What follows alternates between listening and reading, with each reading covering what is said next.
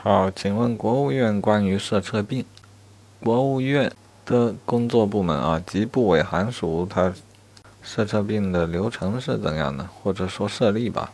设立是由中编办提出方案，国务院常务委员会讨论通过，好像是。